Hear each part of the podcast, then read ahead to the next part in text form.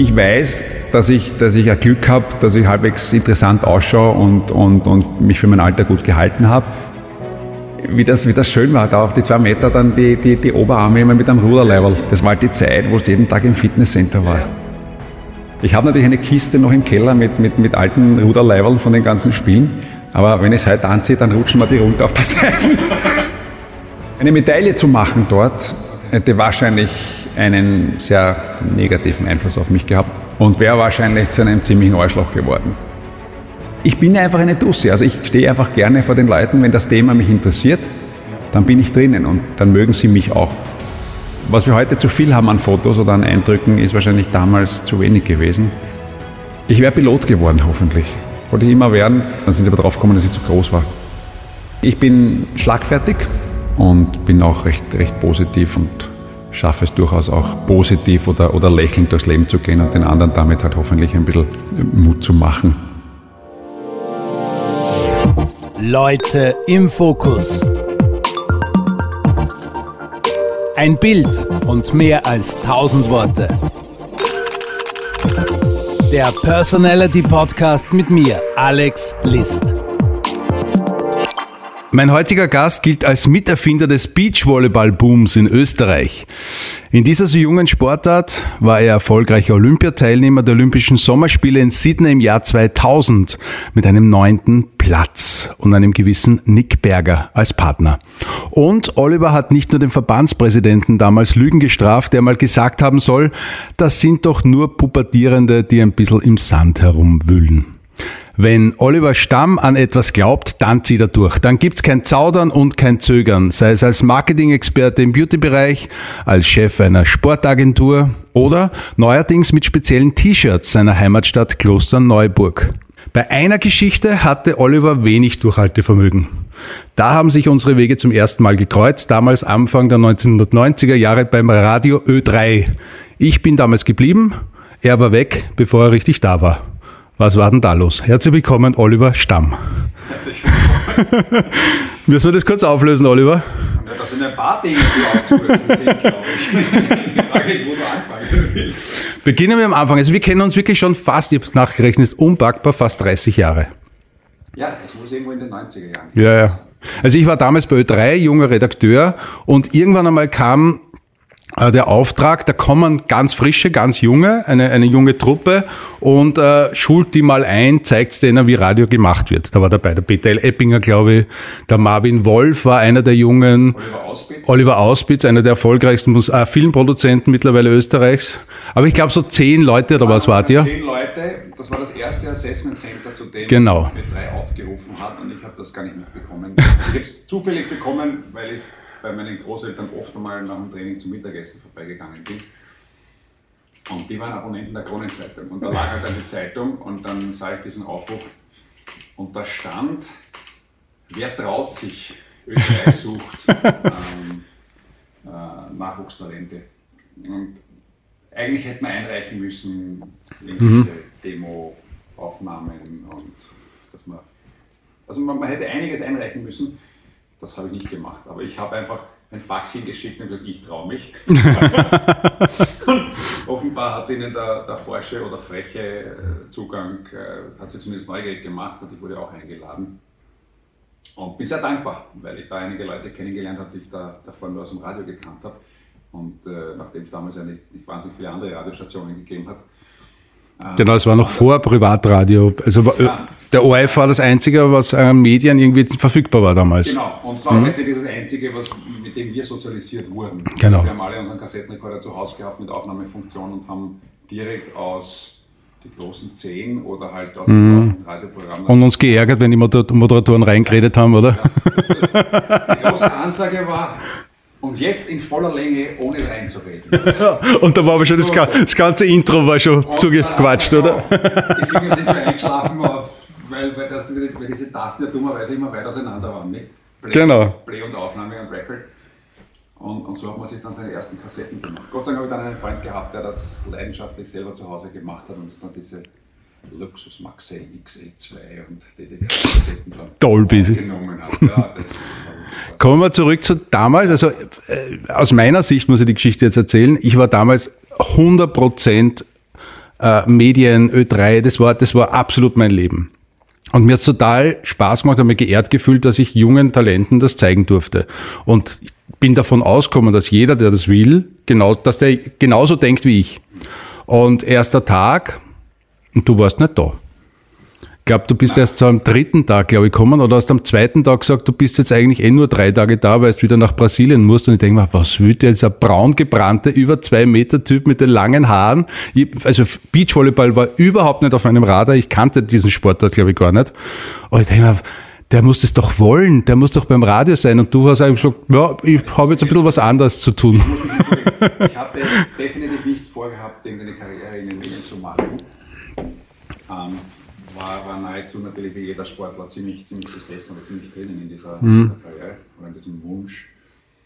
Ähm, aber das hat mir einfach gefallen, diese, dieser Aufruf oder so. Aus irgendeinem Grund habe ich das gemacht und, und fand das nett. Und nicht nur du, auch die, auch die Martina Rupp hat in diesem, in diesem Assessment-Tag dann, dann relativ klar die Frage gestellt, warum sollten wir dich da, da haben wollen, wenn du da im Badeschlafen bist und in Wirklichkeit in Gedanken schon wieder im Rio bist. Ja, du hast die ganze Zeit nur erzählt von, ich spiele jetzt, keine Ahnung, äh, äh, auf dem Strand in Rio und immer, hey, es gibt's doch nicht. Vielleicht hat mir das eine gewisse Leichtigkeit auch gegeben und hat dann doch genug Leute neugierig gemacht, weil letztendlich bekam ich die Info, ich, ich, ich soll bleiben. Ähm, ich glaube auch, dass ich das gut hätte machen können, mhm. weil, weil ich an sich, das, das weiß ich ja, mit, mit, mit, mit, mit äh, Mikro oder Kamera mhm. ganz, ganz gerne umgehe und, und da keine Berührungsängste kenne. Ähm, und so ist es halt sehr schade, dass mir das beides, dieser Spagat einfach nicht möglich war ja. zwischen halt äh, irgendwo hinfliegen und dann dort war. Aber so wie du sagst, die meisten waren wirklich besessen in der Gruppe davon, diese Karriere. Ja, ja Peter L. Eppinger war, glaube ich, 20, 25 Jahre dabei. Der Marvin Wolf ist jetzt noch bei Konkret, der Hauptmoderator. Auch wirklich schon dieses, diese, diese, diese Lingo drauf mhm. gehabt. Ja, als ob sie einfach zu Hause die, die morgendlichen Begrüßungen aus dem Dreiwecker einfach geübt hätten in einem ja. Form. Ja. Und eine Nachtsendung haben wir auch gemacht damals, oder das weiß ich noch. Ich weiß, habe ich das mit dem wie hat dieser Funker damals geheißen, mit der tiefen Stimme. Hm. Ein schräger Vogel. Ich weiß nicht mehr, wer geheißen hat. Okay. Aber der, der, der war wirklich aufgesehen in der Musik drinnen. Und ich, ich, ich, ich, hätte das gerne gemacht, gut gemacht und wäre da, glaube ich, auch durchaus gut hängen geblieben. Aber letztendlich bin ich nicht undankbar, dass, dass sich die, die andere Option Volleyball dann auch letztendlich erfolgreich für mich geöffnet hat und, und, und mich wahrscheinlich mehr geprägt hat im Leben als, als alles andere. Du kamst aus dem richtigen, echten Volleyball, also sechs, ja. Äh, die Mannschaft zu sechs, du hast in Spanien gespielt. Ich kam, ich kam tatsächlich aus dem Hallenvolleyball und habe das auch in Österreich alle, alle äh, Ligen und, und Levels durchgespielt. Nationalmannschaft. Nationalmannschaft auch sehr oft gespielt und habe dann wirklich als einer der ersten oder der erste Österreicher die Chance bekommen, in einer ausländischen Liga zu spielen. Die habe ich mhm. nicht genutzt, die Chance, bin nach Spanien gegangen ähm, was natürlich wieder als, als, als Erster oder als Pionier äh, eine Challenge war, weil ich niemanden hatte, den ich fragen kann, ja, worauf, worauf ja, klar. muss ich da jetzt aufpassen. Neue Sprache an, oder? wie schaut der Vertrag aus? Sprachlich war es für mich relativ leicht, weil ich ja in der Schule Latein und Französisch und so hatte, auch auf der Uni schon äh, Französisch gemacht hatte und, und, und für Sprachen mich an sich, an sich ein ganz gutes Gefühl mitbekommen habe. Und plötzlich war ich halt dann ein, ein in Spanien lebender Volleyballspieler. Also ich fand Hallenvolleyball auch toll. Mhm. Musste allerdings auch schon, schon ganz ehrlich, das war nicht schwer zu erkennen, für die, für die allerobersten Top-Mannschaften war ich zu schwach. Mhm. Und ähm, so war es ein, ein Riesenglück, dass, dass dann parallel eigentlich über die Sommermonate, wo die Halle Pause hatte, dann das, das Beachvolleyball immer mehr gekommen ist, wir dann nach Italien gefahren sind und dann halt auch mal in Spanien und dann in Portugal mhm. ähm, da hineingeschnuppert haben, völlig keine Ahnung hatten am Anfang, wie das Spiel ist. Es ist natürlich Volleyball, aber letztendlich von der, von der Psychologie und der, und der Raumaufteilung ähm, ganz anders als das Hallenvolleyball. Und, und so bin ich eigentlich sehr froh, dass ich beides gemacht habe. Und dann kam die Sandkiste. Dann kam die Sandkiste und das ist schon ein, auch etwas natürlich ein gewisses Privileg, dass man doch sehr viele Jahre lang ähm, erstens einmal sehr einfach sehr, sehr leicht reisen konnte. Ähm, ja, das Gepäck war nicht wahnsinnig schwer, oder? Mit und, und Sonnenbrille und. Zwei bunte Shorts, äh, die ich heute noch Leibwand finde, irgendwie Hibiskus drauf oder sonst irgendwas. das ist schön bunt und, und die Leibwand und, und, und, man konnte eigentlich verreisen im, im, Trainingsanzug und im Jogger. Das hat jetzt nicht peinlich ausgeschaut, weil mhm. wir auch körperlich ganz, ganz, ganz gut benannt waren. Leute im Fokus. Der Blick ins private Fotoalbum. 21 und habe in Spanien in Almeria bei der, hm? beim Club Caj Almeria gespielt, Nummer 12. El Rubio haben sie mich genannt. Wieso Rubio Nummer 12, wenn es nur sechs auf dem Feld gibt? Ja, der Kader hat natürlich. und ich habe ich hab auch bei uns im Nationalteam den 12er gehabt. Okay. Irgendwann habe ich immer mal nur, war nur der 12er frei und okay. danach bin ich dabei geblieben. Okay. Warum auch immer. Also ich habe jetzt keine, 12 ist keine Glückszahl oder so, aber ich habe dann eigentlich immer den 12er gehabt. Okay. Und, und ja, ich glaube, da waren sie länger als je zuvor, die Hart damals. Ja, ja. Das ist ein lustig, lustiges Foto. Sensationell. Los, los. Und dann kam irgendwann Nick. die Kinder vor allem ab über dieses Foto. Ja, ja. Nick Berger in dein Leben, stimmt das? Der Nick kam, also der Nick kam schon früher natürlich als Gegner in, in mein Leben, äh, als Mitspieler, als Partner, als kongenialer Partner, muss ich sagen. Ähm, kam er 99 dann in mein Leben. Ach so, so spät erst eigentlich, okay. Sehr spät. Wir waren sehr spät, weil der Nick war ja an einen anderen Spieler, der auch einmal mein bester Freund war, der Hannes Grundthaler, mhm. verbandelt letztendlich, weil die verschwägert waren. Die haben mhm. zwei Schwestern geheiratet. Und, und ich habe auch mit einem anderen Partner gespielt, den ich auch sehr geschätzt habe und auch sehr gerne habe, der Gernot Leitner, der jetzt der Präsident vom Verband ist. Mhm. Aber es, es, es war, es gab einige, die gemeint haben, ihr zwei solltet jetzt einmal zusammenspielen. Und ich habe aber gesagt, ich kann den, den Nickname nicht fragen, weil der ist mit dem Hannes äh, zusammen, das sind äh, Schwagerleute. Und, und dann hat aber der Nick mich einmal angerufen und dann gesagt, na gerne, probieren wir das doch gerne mal aus. Und dann haben wir es probiert und das hat verdammt gut funktioniert. Von Anfang an. Der, und ihr wart ja sehr erfolgreich. Also ich kann mich erinnern, Olympia, Sydney, ja. Was ja schon ein Wahnsinn ist, dass man bei Olympia teilnehmen darf. Und ja, Platz 9 ja, ja, das, ne, das, ich, ich freue mich eh sehr. ähm, also ich, einerseits. Wie weit ist das weg bei dir? Ist es noch sehr präsent, es prinzipiell, ist, oder ist es ja, ewig her? Es vergeht kein Tag, ohne, ohne okay. zu denken. Es war ein Riesentraum und, und die Qualifikation war ja relativ schwierig. Aber dass wir da in unserem letzten Matchsport gegen die Brasilianer, die Nummer 1 gesetzt waren, Matchwelle gehabt haben, das wurmt die bis heute, oder? verdammte Match nicht zugemacht haben und es dann doch noch verloren haben. Ähm, das kotzt mich heute noch so an. Das ist ein Wahnsinn. Ich habe mir es nie angeschaut, die Partieseite. Ich habe es, glaube ich, als DVD im Zuhause, weil irgendwann mhm. die Kinder schauen. Das fällt mir wahnsinnig an. Glaubst du, dass dein Leben anders verlaufen wäre? Mit dem einen, mit dem einen Matchball? Nein, also wenn wir das gewonnen hätten, wäre noch nichts gewesen. Okay, also es gibt ja so, es gibt ja so. Okay, aber es gibt ja so, es gibt ja so, so Situationen, also wenn Franz Klammer nicht diese eine Abfahrt so gefahren wäre, oder wenn Hermann Mayer nicht so gestorben, genau. Also es gibt so, so Key-Dinge. Wäre dieser eine Matchball auch so vielleicht was gewesen? Eine Medaille zu machen dort, okay. hätte wahrscheinlich einen sehr negativen Einfluss auf mich gehabt, weil ich glaube, ich hätte die wahrscheinlich immer noch nicht abgenommen. wahrscheinlich ähm, und wäre wahrscheinlich zu einem ziemlichen Arschloch geworden. Ja, also ich glaube, dann hätte ich abgehoben. So blieb große Demut und, und halt ein bisschen eine Enttäuschung, aber letztendlich dann doch wieder diese, diese unheimliche Dankbarkeit, ähm, diese lange Phase davor so, so, so so auszukosten. Das war, das war emotional so wahnsinnig schön und intensiv, weißt du, diese, dieses nominiert werden, mhm. ein, ein, Schreiben vom Olympischen, Olympischen Komitee zu bekommen. Es schaut so aus, als ob, bitte füll einmal aus deine Größenangaben für die Ausrüstung. So, oh, geil. ja. Und dann wirklich die, die, die Einkleidung. Ich habe da ein Foto. Ist das, war das Olympia? Das war das Match, ja, das war ja. Olympia. Ja. Also man sieht, Oliver Stamm, du warst wirklich tatsächlich dort und hast wirklich gespielt. Ja, ja. Das ist ja nein, Wahnsinn, nein, oder? Nein, ich, das, das, ich, war schon dort. Ich, ich war schon dort. die Bilder, die habe ich wirklich gern, die habe ich am Handy. Ich habe kaum Fotos, weil das war gerade damals so diese Wende von, von mhm. analog zu digital. Und ich habe fast keine Bilder. Ich habe jetzt einmal mir aussehen mhm. lassen von der Geber und so und habe das abgekauft, mhm. ähm, was die halt hatten. Ähm, aber es ist nicht viel. Ich glaube, dass die Spieler von heute mehr Fotos haben, oder? Ja, viel mehr. Vor allem die habe ich mhm. ganz klein alle. Mhm. Das heißt, die kann ich nicht einmal, Sind ein bisschen pixelig. Kann man nicht, die kann man nicht einmal aufblasen. ja.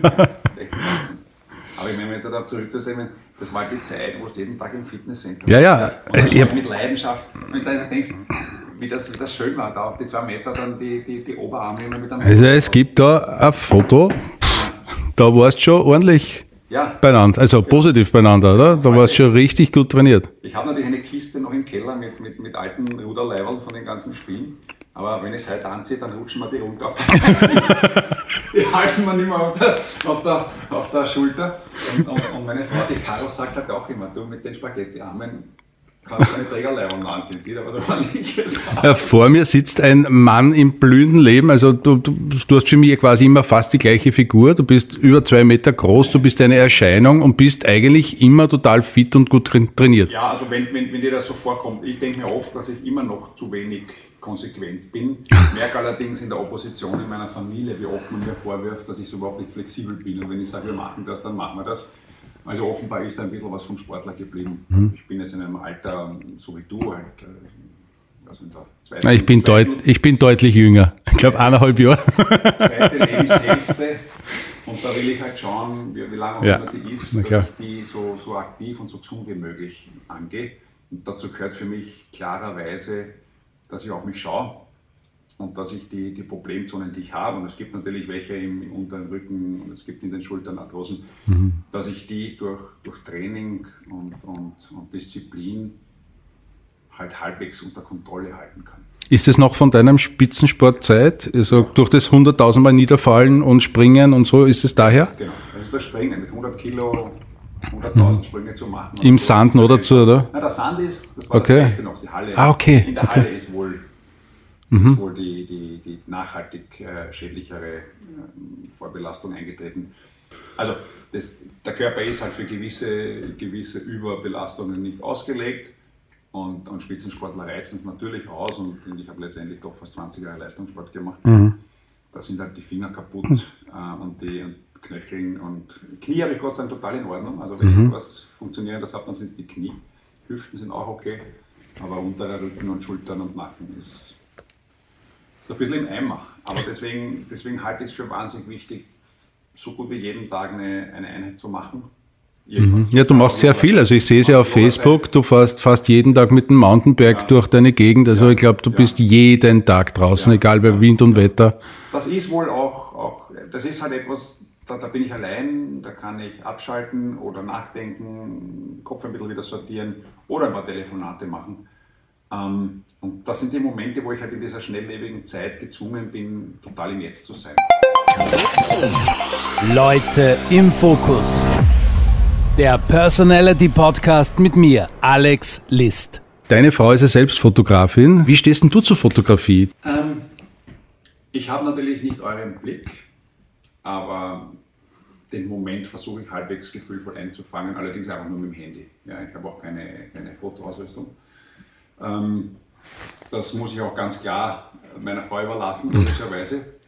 Und, und Das heißt, die Urlaubsfotos macht immer sie. ja, dass, dass die Fotografen einen, einen anderen Blick haben und die Kara natürlich ganz, ganz besonders, merke ich dann, wenn wir irgendwie auf Urlaub sind und sie dann irgendwie so am Abend dann zeigt, was, wo wir überall waren, und wo ich denke, da bin ich daneben gegangen, warum habe ich das nicht gesehen? Die, die sieht Details, die, die, die, die, fängt Momente ein, die oft einfach wirklich gerade einmal nur ein, ein, eine Hundertstel Sekunde irgendwo waren. Dann ahnt sie das oder hat sie einfach so ein peripheres Sehen, so eine Wahrnehmung. Die Fotografen sehen andere Dinge als, als der Nicht-Fotograf, logischerweise. Und deswegen sind sie dann auch gute Fotografen, ja? weil sie einfach eine, eine, eine, eine Vorstellungskraft haben. Und wenn sie dann noch technisch das auch, auch einfangen können, dann, dann ist man sehr dankbar, dass die gerade da waren, weil, weil, weil da einfach dann die, die, die stärksten Momente rauskommen. Ich habe da ein Foto gefunden, ich weiß nicht, ob es die Caro gemacht hat, aber das ist schon sehr modelmäßig. Sie hat mich einmal, das, das weiß ich auch genau, wo das war. Da hat sie irgendwie ein T-Shirt an und hat mich in Ägypten bei irgendeinem Urlaub vor zwei, drei Jahren oder so einfach an so eine Wand hingestellt, wo das Sonnenlicht ge geschienen hat. Ähm, Sehr reduziert, ein Schwarz-Weiß-Foto, ja, aber ein wunderschönes Foto. Ja, aber ich, ich, ich schaue das halt völlig anders. Man schaut sich selber immer eigen, ganz eigenartig an. Verwegen, verwegen. komisch- Verwegen. Verwegen schaust du da aus. Das ist das schönste Kompliment. Das ist, glaube ich, das, was ich mein Lebtag noch nie war, verwegen. Aber wenn ich wenigstens so ausschaue, ist schon mal super.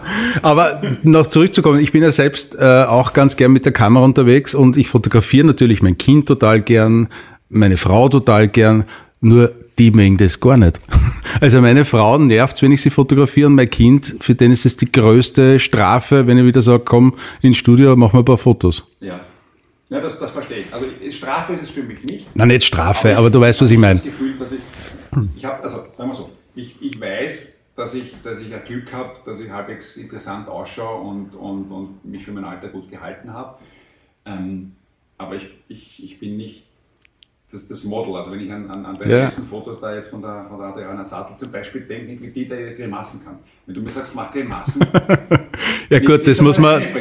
Also ich weiß, am besten fahre ich, wenn ich mich ganz natürlich gebe, weil dann da sind keine krummen Nasen und keine, keine Warzen und Pickeln oder. oder naja, das sehe ich nicht so. Insofern kann ich mir auf das einmal reduzieren. Ja. Die Caro wird ja auch manchmal, keine Ahnung, ein neues Lichtset aufbauen ja. oder einen neuen Studiohintergrund und denkt sie, bevor sie sich jetzt irgendwie ein teures Model bucht, sagt, komm, stell dir mal selber her. Das heißt, du bist ja, ja quasi auch das Gratis-Model manchmal, oder? Ganz selten da hat sie Gott sei Dank einen Pool an anderen. Also da, da, da, da hat sie schon ein paar Leute, die halt die eine, die, die, die schminken und so macht bei ihr, die stellt dann oft hin. Und, mhm. und wie gesagt, jetzt im Urlaub in Zypern hat sie eben meinen Sohn in Coco, der fescher Kerl, finde ich. Meine Freundin ist wahnsinnig fest. Also mein, mein, mein Vater hat jetzt, hat jetzt am Wochenende kennengelernt. Ein hübsches, ausnehmend hübsches Mädchen. Und da hat schöne Fotos von denen gemacht. Also ich hoffe, dass, dass der jetzt diese Rolle übernimmt. Mhm. Ja, und, und, manchmal gibt es halt die Phasen, oder wir waren ja bei, den Fotos halt, ja, da, die haben auch ihre Zeiten, wo sie einfach nicht wollen. Und, Nein, nicht wieder Fotos. Genau. Und, und, aber jetzt natürlich, wo sie, wo sie jetzt gemerkt haben, pff, wenn, die, wenn sie das wirklich schön macht und dann auch vielleicht noch ein bisschen nachbearbeitet, das pfeift schon. Das pfeift. Ja. Pfeift jetzt bei mir auch, wenn ich dich fotografieren darf? Das, weißt du eigentlich, was auf dich zukommt? Ja, ich habe immer gesehen, du hast immer nach dem Podcast dann auf Facebook, ich bin ja nur auf Facebook, auf ja. anderen Kanälen bin ich ja nicht. Ähm, da habe ich dann immer wieder gesehen, dass du diese Fotoserien dann gebracht hast. Und das hat der Ramesh Nair zum Beispiel, dem hast du sogar längere Haare gemacht. Nein, nein, das ist, der schaut so aus mittlerweile. schaut so aus. und ich habe überlegt, ob ich jetzt auch lange Haare bekomme. Nein, das, ähm, das schaut immer sehr, sehr, sehr, sehr ausdrucksstark aus, weil das ist schwarz-weiße offenbar ja. einfach und du, du, du schaffst das sehr schön, da, da, die Charaktere.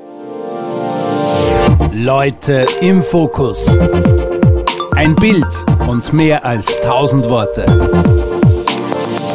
Das Shooting. Liebe Leute, ich muss auf einen Stock aussteigen, weil der Oliver so groß ist. Oh, die Grinsekatze ist da. Ich kann nur grinsen, alles andere kann ich nicht. Ja, schau.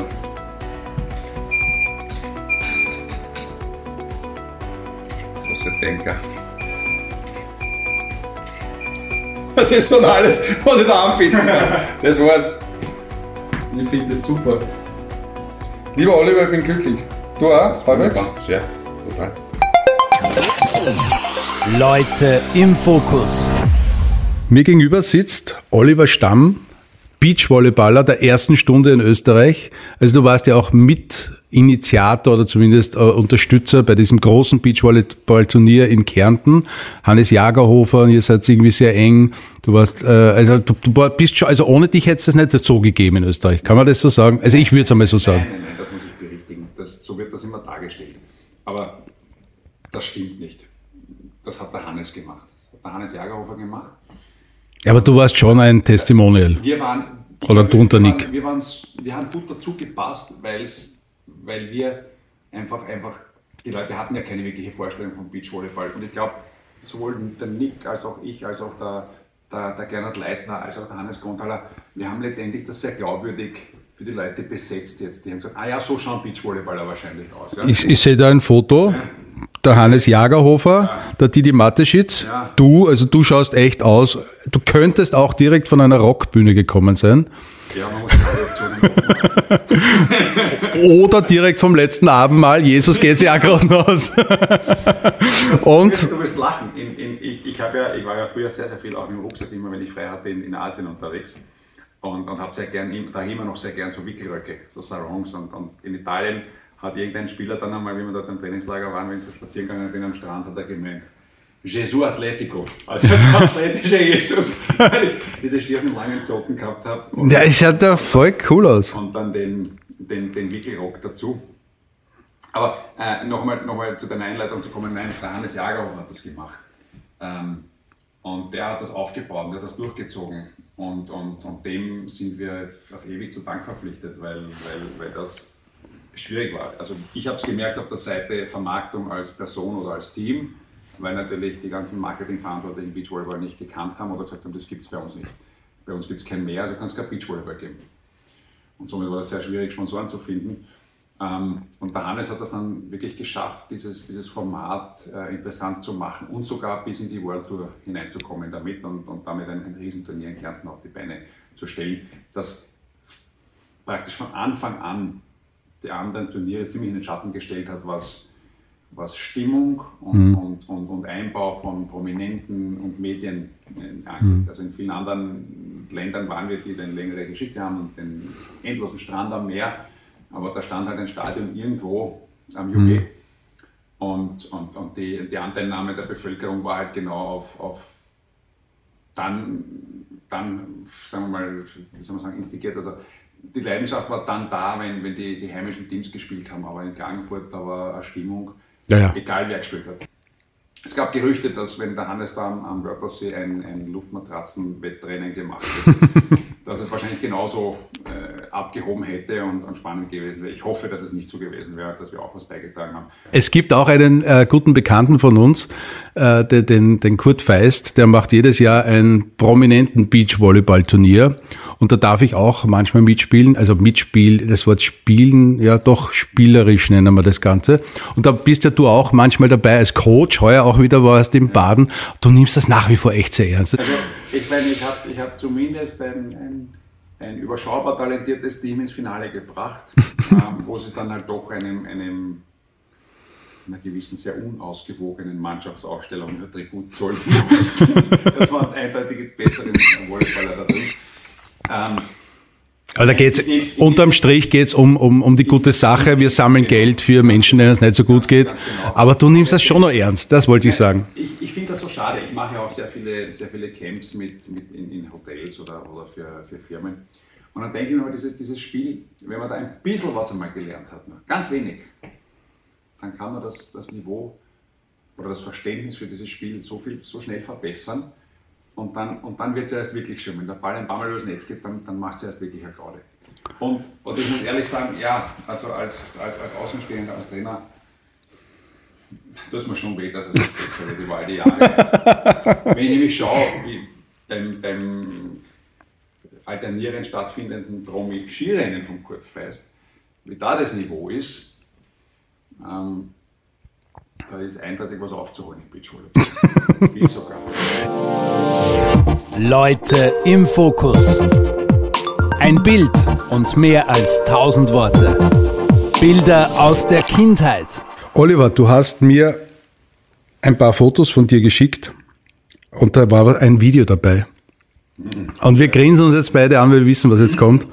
Es gibt ein wunderbares Video von dir als Einjährigen ungefähr. Dein Vater war professioneller Fußballer, der war im Nationalteam und war bei der Admira. Und es gab einen ORF-Beitrag, wo die liebe Familie damals in der Südstadt äh, gefilmt wurde und du als Stammhalter, haha, Wortspiel, gezeigt hast. Und ich habe ein paar Screenshots rausgezogen. Es ist so sensationell, oder? Es muss irgendwann Ende der 60er, frühe 70er gewesen sein. Ja, das muss äh, im Jahr. Ist noch schwarz-weiß. 67. Ja. Und da warst du noch alleine, du hast eine jüngere Schwester, die hat es damals noch nicht gegeben, oder? Die gab es damals noch, es hat noch ein paar Jahre gedauert. Aber es ist ein, das habe ich Gott sei Dank ausheben lassen beim ORF ähm, anlässlich des 80. Geburtstags meines Vaters. Und es ist auch in diesem lustigen ORF-Stil oder Fernsehstil von früher, ja, dieses, dieses eine Kamera und dann, dann belehrend oder sehr, sehr sachlich, sehr nüchtern in, in der Kommentierung.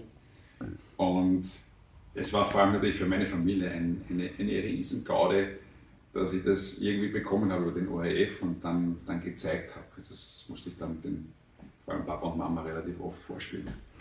Ich sehe an deiner Reaktion, äh, dass dir Fotos oder so Erinnerungen schon irgendwie was wert sind, oder? Ich habe nicht so viel Fotomaterial von damals. Ähm, und da ist dann natürlich so eine Erinnerung schon, schon, schon ganz was. Ja, es ist Hammer. Ja. Sensationell. Also diesen Beitrag im, im Speziellen, ich habe ihn auch deswegen dir, dir vorab geschickt, weil das, weil das glaube ich, doch sehr, sehr aussagestark ist. Und, und ich, ich habe Screenshots draus gemacht und wir werden das eine oder andere Bild äh, auch noch irgendwie herzeigen dürfen. Ja, ja, ja. Also es, ja, ist, schön, es ist eine super Erinnerung, oder? Ja, ja. Ähm, wie ist denn das überhaupt bei euch? Ähm, gibt es viele Fotoalben? Seid ihr so Fotosammler? Ich habe vorher schon erwähnt, deine Frau ist Fotografin, äh, aber sammelt ihr viele Fotos oder ist alles irgendwo auf Festplatten und keiner schaut es irgendwo an? Ähm, wenn ich eine Generation zurückgehe, meine Mutter ist die die aus der kleinsten, aus der Kindheit und Jugend Fotoalben immer gemacht hat, mit sehr viel Liebe und mhm. mit, mit, mit, Kreidestift dazu geschrieben und rundherum was noch markiert oder mhm. gemalt. Mhm. Schön mit einem Zwischenblatt dazwischen. Also sieben, sieben Fotos, aber, aber so ein Album, ja. Falls ein bisschen, bisschen scheppert, der Herr Oliver Stamm ist sehr agil und haut die ganze Zeit am Mikro an. Ich brauche einen Radius. Ähm, die, wir haben zu Hause natürlich ohne Ende Fotos und die Caro lagert das auf irgendwelche Festplatten dann aus. Und Gott sei Dank zu, zu gewissen sehr markanten Reisen und Anlässen macht sie dann auch Fotobücher. Mhm. Und über die bin ich sehr, sehr dankbar. Und, und das, das merke ich auch, wie die Kinder viele von diesen Reisen, wo sie klein waren noch, also mhm. Costa Rica, Neuseeland und solche Geschichten, wie sie die immer wieder rausholen. Mhm, mhm, Alleine schauen oder auch mit Freunden schauen. Ich habe immer geschrieben, ich habe dann meistens ein, so, ein, so ein, Tagebuch geschrieben, wenn wir, wenn wir größere Reisen gemacht haben. Und die Caro hat es halt fotografisch aufgearbeitet. Mhm. Und, und, wenn man dann das Ganze dann in irgendeiner Weise äh, wieder, wieder rückblickend anschauen kann, dann, dann ist das schon ein Segen. Mhm. Also ich nerv meine Frau und vor allem mein Kind, wir haben ja vorher schon besprochen, äh, in Urlauben damit, dass ich andauernd meine Kamera irgendwie zücke und alles festhalte und nicht nur einmal klick, sondern gleich 10, 15 Mal hintereinander, weil es könnte jemand vielleicht ein Auge zu haben oder so oder blöd reinschauen. Das nervt die ungemein. Äh, wird wahrscheinlich bei euch nicht anders sein, aber trotzdem die Erinnerung, die dann da, die dann einfach vorliegt, ist doch super. Also ich bin auch ein, ein Fotosammler. Ähm, bei uns gibt's auch jedes Jahr das Jahrbuch von unserem Sohn und er, er nimmt sich das auch immer wieder raus, die einzelnen Jahre, und schaut sich das wirklich an. Und ich hoffe sehr, dass er irgendwann einmal nicht sagt, hey, pff, es gibt viel zu viele Fotos von mir, sondern eher, hey, danke, dass es so viele gibt. Ja, ich habe ein paar von den alten, also gewisse, gewisse Jahre habe ich ganz wenig. Oder von dir jetzt? Ja, genau. Ne?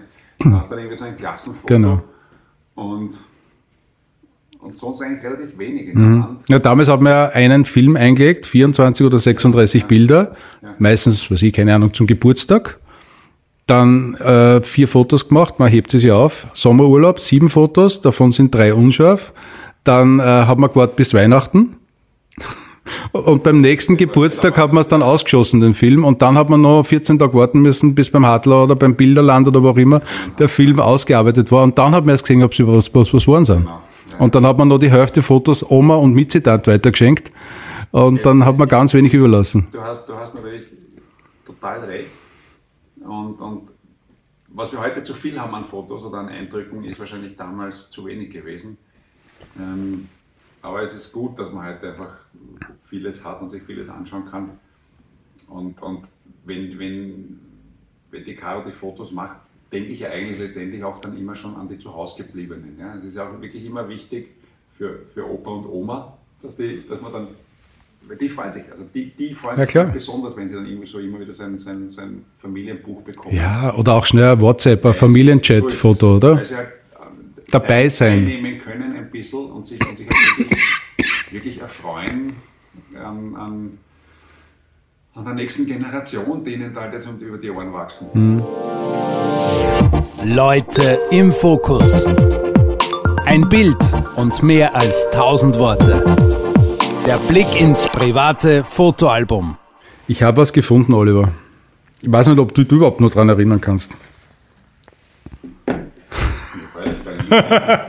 Oliver Stamm, einst erfolgreicher Beachvolleyballer, jetzt erfolgreicher Unternehmer, hat dazwischen eine Fernsehkarriere gehabt. Bei ATV, die Sendung hat geheißen The Chair.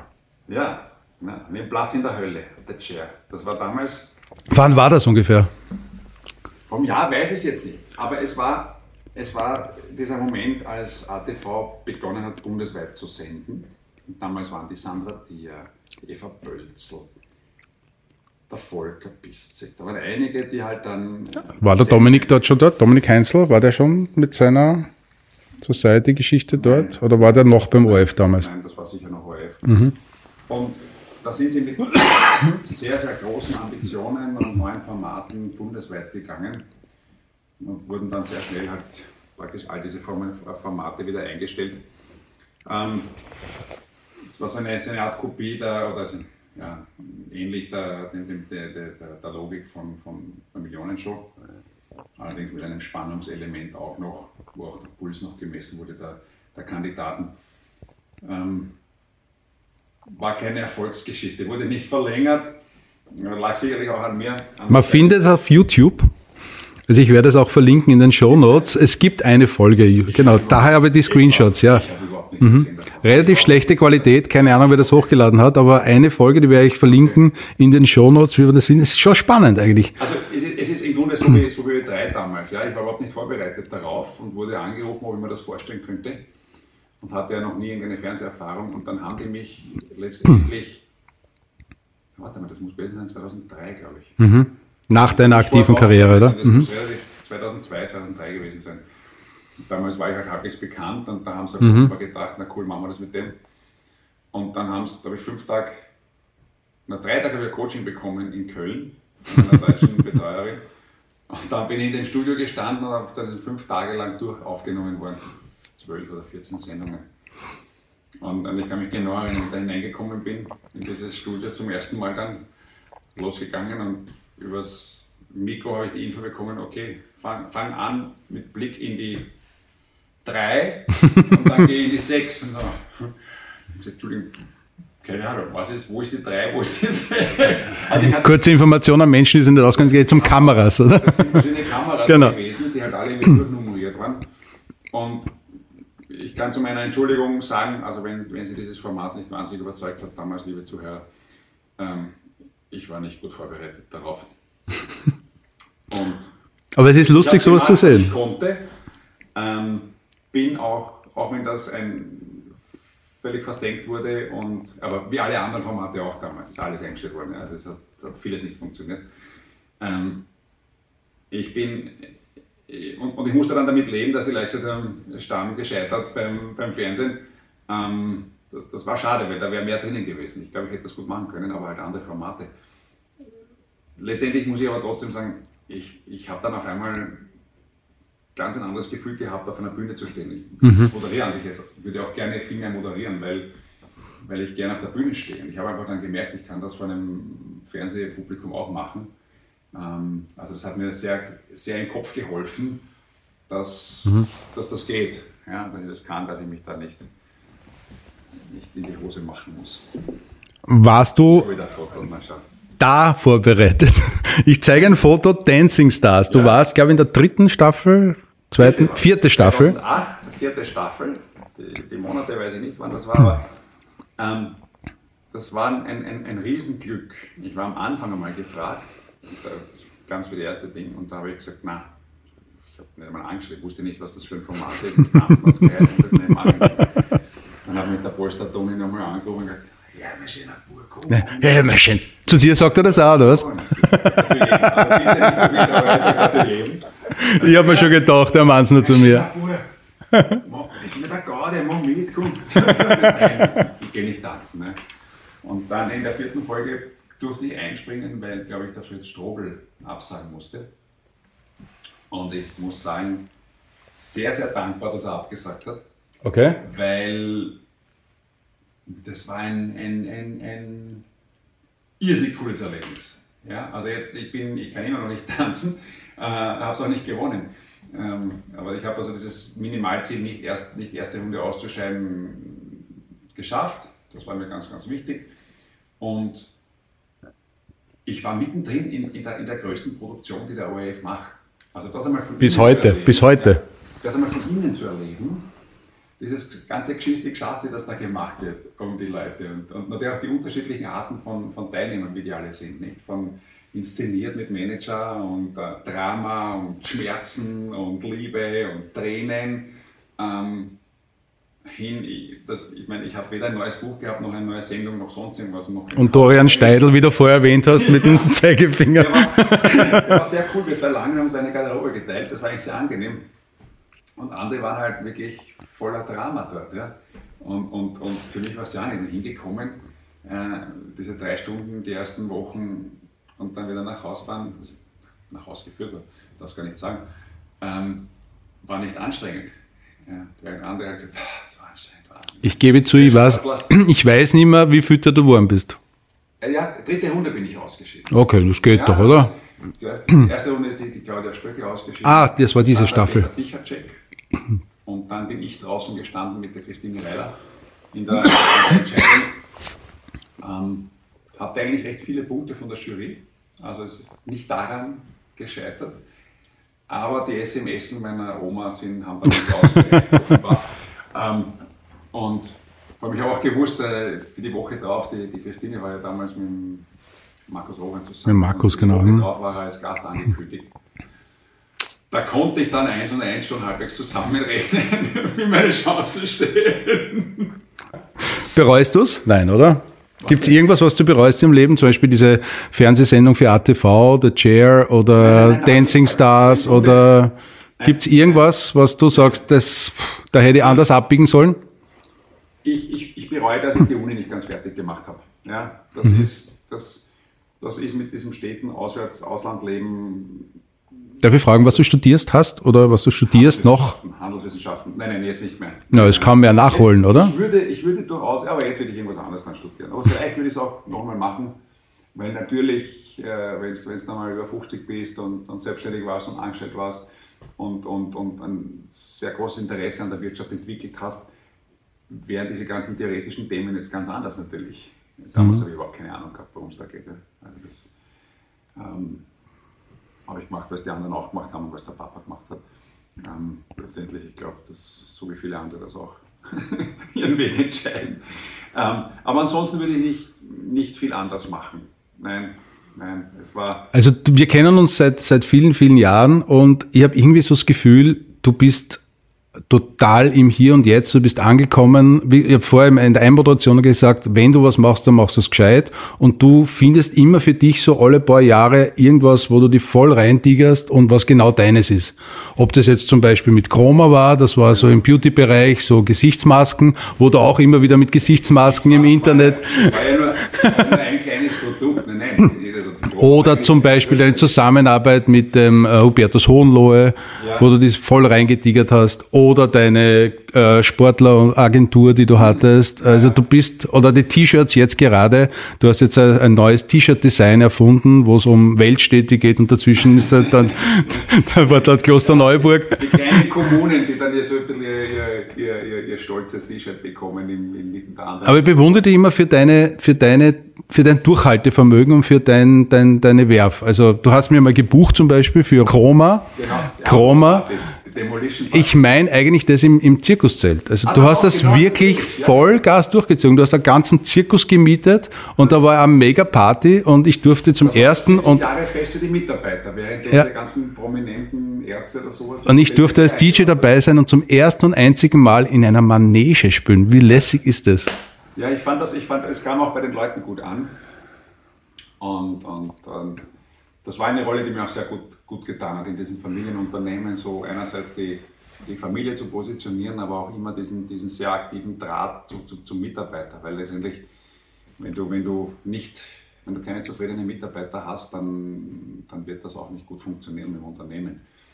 Und das war eine, eine feine Rolle. Mhm. Das war eigentlich ganz was anderes als die Masken. Die Masken waren ja nur nach außen hin dann für euch ein sichtbares äh, Produkt, aber in Wirklichkeit ist da, ist da viel mehr zu erzählen gewesen. Ja, ja, du warst ja auch, gemacht, du warst da, keine Ahnung, im Ausland, hast große Meetings moderiert. Ich habe da zum Beispiel ein Foto, ich weiß nicht, ob das aus dieser Zeit ist, ja, ja. wo du echt ausschaust, also Ja, ja, nein. Da geht ja Politiker aus quasi fast. So. ja, ich bin ja, ich bin ja einfach eine Dusse. Also ich, ich stehe einfach gerne. Also ich, ich mache da das in mehreren Sprachen auch. Ich stehe einfach gerne vor den Leuten, wenn das Thema mich interessiert, ja. dann bin ich drinnen und dann, dann, dann mögen sie mich auch. Und das, das schaffe ich einfach ähm, ganz, ganz, ganz gut rüberzubringen. Das habe ich wirklich gern gemacht. Ja. Ich würde dir als, als guten Kommunikator auch bezeichnen. Das freut mich sehr. Das ist genau das, was ich mal behaupten will. Nein, also wirklich. Also hätte ich schon eine bestätigte, eine bestätigte ähm, Referenz. Gut. Du hast irgendwann einmal diese Idee gehabt, weil Hintergrund, jeder glaubt ja, bei diesen Promi-Events kriegt jeder Promi sehr viel Geld für das, dass am Abend beim Machfelderhof äh, Heringsschmaus oder was ist. Nein, da war deine Idee, das könnte man doch irgendwie kommerzialisieren. Genau, kommerzialisieren. Und ich habe mir gedacht, geht das in Österreich?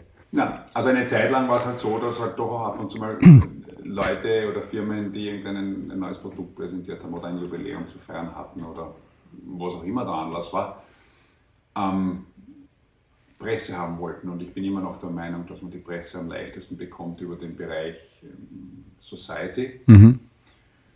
weil das halt viele Leute schauen mhm. und es einfach sehr viele Formate dazu gibt. Und dass es für die Fernsehstationen interessant ist, brauchen sie halt bekannte Gesichter, die mhm. für einen Saga gut sind oder halt Fotos hergeben, die in irgendeiner Weise ähm, auch, auch abdruckbar sind. Und ich habe dann meinen Kunden gesagt, dann nehmt sein Geld dafür in die Hand. Braucht nicht viel sein, aber ich, ich, ich, ich brauche die fixen Zusagen von den Leuten. Das bekomme ich, indem ich ihnen halt irgendeine Zusage gebe, dass sie Gutscheine, Behandlungen, ähm, Einladungen, Produkte, was auch immer bekommen. Ähm, und dann kann man besser planen damit. Und sie sehen das einfach als professionelle Zusammenarbeit. Ne? Und, ähm, und, das habe ich dann auch, auch so durchgezogen. Die meisten Kunden haben das akzeptiert, weil sie genau wussten, okay, sie brauchen für zehn Leute so und so viel, mhm. konnten aber dann auch damit rechnen. Und die, unsere Promi-Kollegen haben das halt auch geschätzt. Ja, und ich habe auch nie in, in preisliche Unterschiede gemacht. Ich habe alle gleich behandelt, äh, um mir zu ersparen, dass nachher jemand sagt, warum kriegt der das und warum kriegt mhm. der das oder der das. Ja. Ich habe dann einfach mit ganz offenen Karten gespielt. Mhm. Wir wissen oft gar nicht, was wir tun. Also es gibt ah, ja. ein Foto von uns beiden. ja, natürlich. Es gibt da naja, so viel. Ich meine, es gibt ja Dinge, wo man wirklich gern hinfährt. Ja, klar. Oder sowas machen ja, ja. Oder das ist alles Privileg, keine Frage. Ja, klar. Ähm, das ist ein Privileg Dafür müssen wir auch in Kauf nehmen, dass halt ab und zu mal ein paar Leute die Nase rümpfen und meinen, wir sind peinlich und jeden Abend auf drei Events. Stimmt nicht, aber das ist ja wurscht, was, äh, wenn das glauben wollen, zum Teil, wenn wir der Sache helfen, ähm, und natürlich bei, bei Charity-Geschichten ganz besonders, wenn wir dann wirklich helfen, dass die mehr Aufmerksamkeit bekommen und dadurch mehr, mehr spenden und mehr, mehr umsetzen können, dann soll uns das mehr als recht sein. Und wenn es ein kommerzielles Interesse gibt, dann ist es auch in Ordnung, dass wir was davon haben. Leute im Fokus. Der Personality Podcast mit mir, Alex List. Was uns beide auch total verbindet, ist die Liebe zum Kartsport. Mittlerweile sind wir schon in einem gewissen Alter, wo wahrscheinlich das Kreuz ein bisschen zwickt, wenn wir im Kart sitzen. Wir sind auch schon wahrscheinlich länger nicht im, im Kart gesessen. Aber es hat eine Zeit gegeben, da sind wir wirklich oft im Kart gegeneinander und miteinander gefahren. Es hat so viel Spaß gemacht, oder? Du aber vor mir immer und ich hinter dir. Nein. Also ich kann mich an eine Geschichte erinnern, den Prater. Ah, da waren immer so, keine Ahnung, Fünfer, Sechser Teams und jeder fährt so 20 Minuten und dann wird gewechselt etc., weil es doch relativ anstrengend ist. Und irgendwie haben es wir zwar geschafft, dass wir das einzige, die einzigen zwei Fahrer in das unserem Team waren, aufgelöst. aufgelöst. kommen morgen wieder bei dir auf diese, genau. diese Kopfsteinpflasterwand. Das war schon Und jetzt sind wir, glaube ich, auf fünf Stunden Rennen einfach zu zweit gefahren. Wir sind so gefahren, dass wir wirklich tagelang dann die Unterarme gespielt haben. Und ich sitze wirklich eng in diesem, in diesem Ding. Und trotzdem, es ist einfach saugeil, wenn man dann drinnen sitzt und, und, und, und fährt. Ich, ich mache es wahnsinnig gerne. Ich hoffe, dass bald die E-Cards kommen. Ähm, das habe ich einmal ausprobiert jetzt können, Gott sei Dank, da in der Otterkringer Brauerei. Ähm, ja, wir sind ja schon mal E-Cards gefahren. Kannst du dich noch erinnern? EVN Cup in. Ja, das ist ja 100.000 Jahre her. In Wiener Neustadt. Ja, ja heuer war ich in der, in der mhm. Otterkringer Brauerei und das war wirklich wirklich super, aber ich konnte nur ganz wenig Runden fahren leider. Da hätte ich alles dafür getan, um einfach das Gokart zu kapern und weiterzufahren. Es gibt da ein paar lustige Fotos. Wir haben, also das war zum Beispiel Linz, glaube ich, bei einem Art of Card, eines der ersten Events, wo wir waren. Ja, Da waren wir in der Monzerhalle. ja, mit Königshofer Rolle. Mhm. Herrlich. Herrlich, oder? Ja, Sir. Super Sport. Yes, Sir. Versteht niemand, also in meiner Familie versteht es niemand, dass das Spaß macht, aber es ist super. Ich finde das ganz, ganz, ganz lustig. Leute im Fokus. Ein Bild und mehr als tausend Worte. Blitzlichtgewitter. Ich hätte zum Schluss noch einen kurzen Wordrap. Oh, Da es bei mir um Fotografie geht, heißt das Blitzlichtfragen. Farbe oder Schwarz-Weiß-Fotos? Hochformat oder Querformat? Wenn, wenn Landschaft ist quer, wenn es nur um mich geht, allein gestellt habe, bitte eher Hochformat. Da habe ich mich zum letzten Mal gegoogelt. Aber hast du schon mal, oder?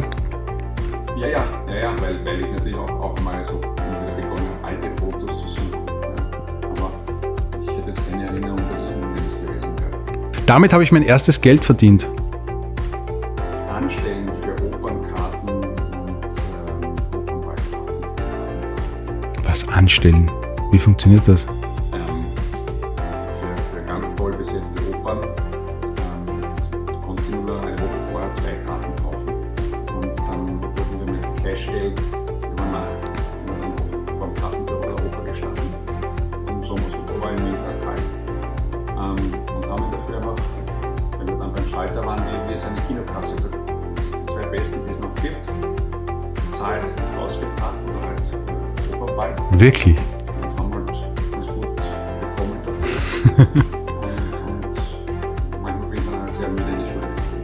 Das bringt mich zum Lachen.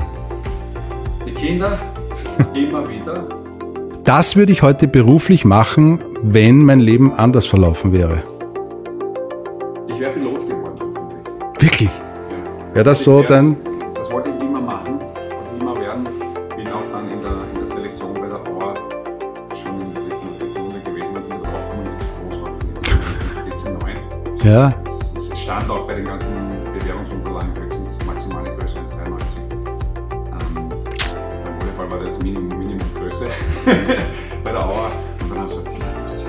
das heißt Formel 1 Rennläufer wäre es ja nicht ausgegangen, oder?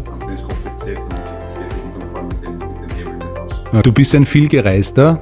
Bist du eher ein Wegfahrer oder ein Heimkommer? Früher ganz klar ein, ein, Wegfahrer. Mittlerweile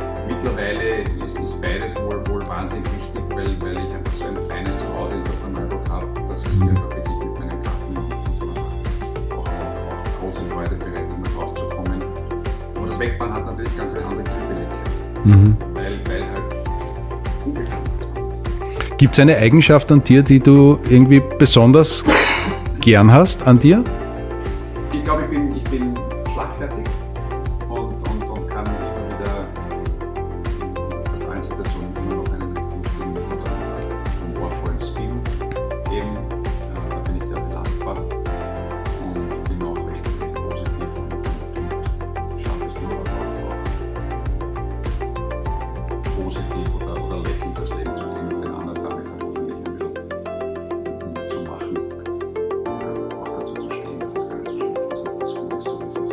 Klingt schon fast nach der nächsten Frage. Lebensmotto ist so eher positiv durchs Leben gehen und nicht negativ, oder? Äh, hast du eine wertvolle oder sehr wertvolle Erfahrung, die dir immer wieder in den Kopf reinschießt, wenn du denkst, äh, das war so die, der richtige Punkt zur richtigen Zeit? War das Olympia? Das war natürlich ein, ein,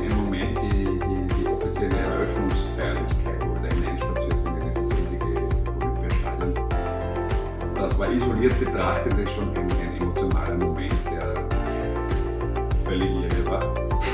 Ähm, aber noch schöner war eigentlich diese, diese Zeit, die das noch so ein sehr langer Prozess war. Und da beginnst du mit diesen Gedanken zu spielen, das wird das werden. Und dann das, wird das immer konkreter und dann, dann verabschiedet der Bundespräsident.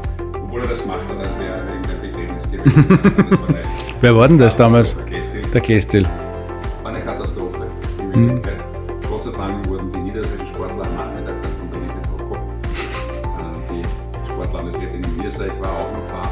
verabschiedet. Selbstsportlerin, sehr erfolgreiche. Selbstsportlerin und ganz andere emotionale Person, die hat im Grunde jeden an ihren ausladenden Oberkörper genommen, herangedrückt und hat gesagt, ihr seid jetzt schon Sieger, tut euch nicht weh, genießt es und egal was, was es am Ende wird, ihr, habt, ihr seid schon Sieger. Also war sehr, sehr wichtig als Korrektiv am Nachmittag dann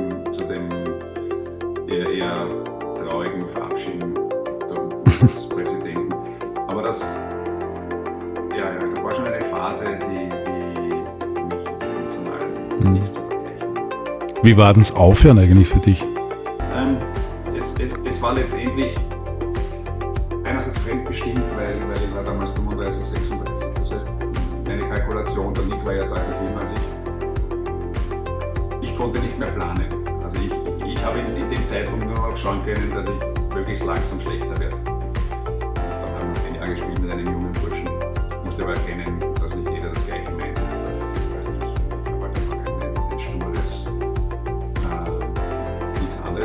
Mhm. Das, mache ich dann. Und äh, da war es dann letztendlich auch befreiend, weil ich habe ja auf alles verzichtet. Die Caro war ja schon verzweifelt mit mir. Ich meine, kein Alkohol, kein, kein Nix, kein Party. Mit der warst du schon zusammen? Ja, ja. Waren die Kinder schon irgendwie unterwegs oder noch kein Thema? Nein, Mhm. nein. Ähm, ich habe 2002 dann aufgehört letztendlich und das erste Kind kam dann 2006. Okay. Hat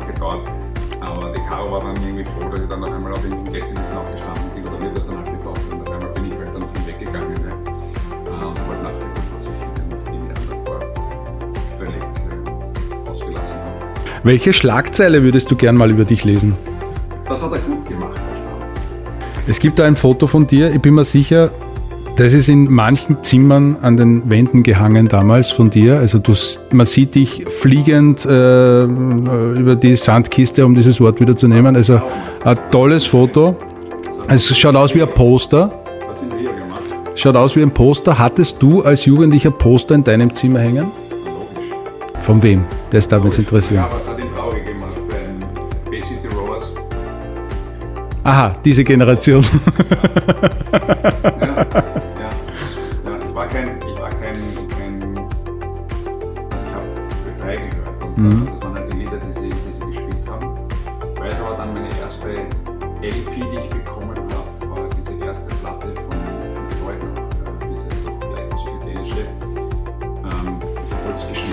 Sid Barrett.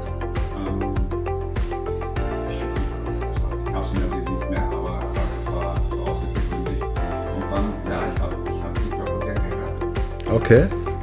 Eher der Rocker. Der Rocker und dann der Rock and Rag, wie es der, wie es der Peter Tosh mal gesagt hat, let's rock and rag. Also Reggae hat mich auch sehr, sehr früh sehr, sehr eingenommen. Und ich war ja auch dann viel in Jamaika und habe das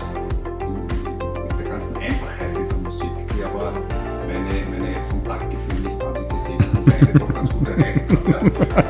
Reggae kann ich einfach, das der, der Reiz von links auf rechts zu wippen und cool zu schauen. Das ist total Ja, cool schauen kannst, wie wir auf der Fotos gesehen haben. und das ist, das hat mir gut gepasst. Äh, Reggae höre ich nach wie vor sehr, sehr gerne.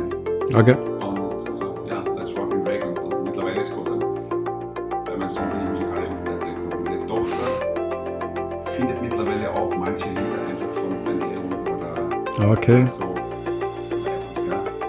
Wir haben vorher im Vorgespräch äh, kurz ein bisschen philosophiert über Tätowierungen und Co. Du hättest den Plan gehabt, mal ein Cover von Bob Marley. Ja. Also ein, ein kleines Zu tätowieren, ja, ja. Das habe ich mir schon mit 21 machen lassen. Ein- Also du bist so ein Bob Marley-Fan, dass du sogar vorstellen hättest können, diese Idee des Covers äh, mit deinen Ideen zu kombinieren und äh, zu verewigen.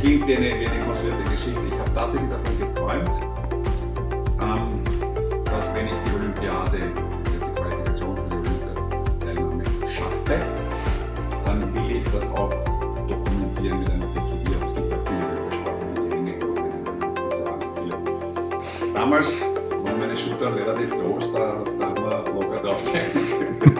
Heute würde der, der Bob Marley relativ rachitisch, glaube ich, links und rechts runterhängen. Und von den fünf Ringen wären wahrscheinlich noch zwei auf der Schulter und der Rest würde auch dann eher wie Os Zerfließen. zerfließen. Also, aber es war so, die Caro hat gesagt nein. Ich muss gestehen, die Caro war immer relativ einflussreich. habt jetzt gesagt, nein, das kommt nicht in Frage.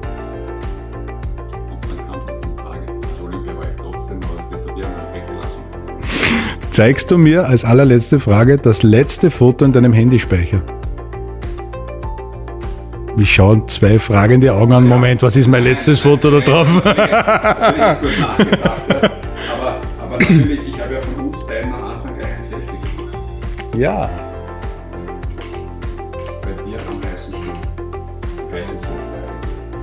Vielen Dank, lieber Oliver. Danke für deine Zeit. Ich hoffe, äh, wir haben beide eine Freude mit den Fotos. Und äh, ich freue mich immer, dass wir uns sehen. Und vielleicht sitzen wir bald wieder mal im Kart. Das darf man noch mehr gefreuen. Lieber Alex, herzlichen Dank für die Einladung äh, als Freund. Da war einfach auch aus, aus Neugier. Ähm, es hat mir Spaß gemacht. Danke. Leute im Fokus. Ein Bild und mehr als tausend Worte. Sämtliche Fotos, die bei diesem Podcast besprochen oder geshootet werden, findet ihr auf www.alex-list.com und auf unseren Social Media Kanälen Facebook und Instagram. Alle Infos und Links in den Show Notes.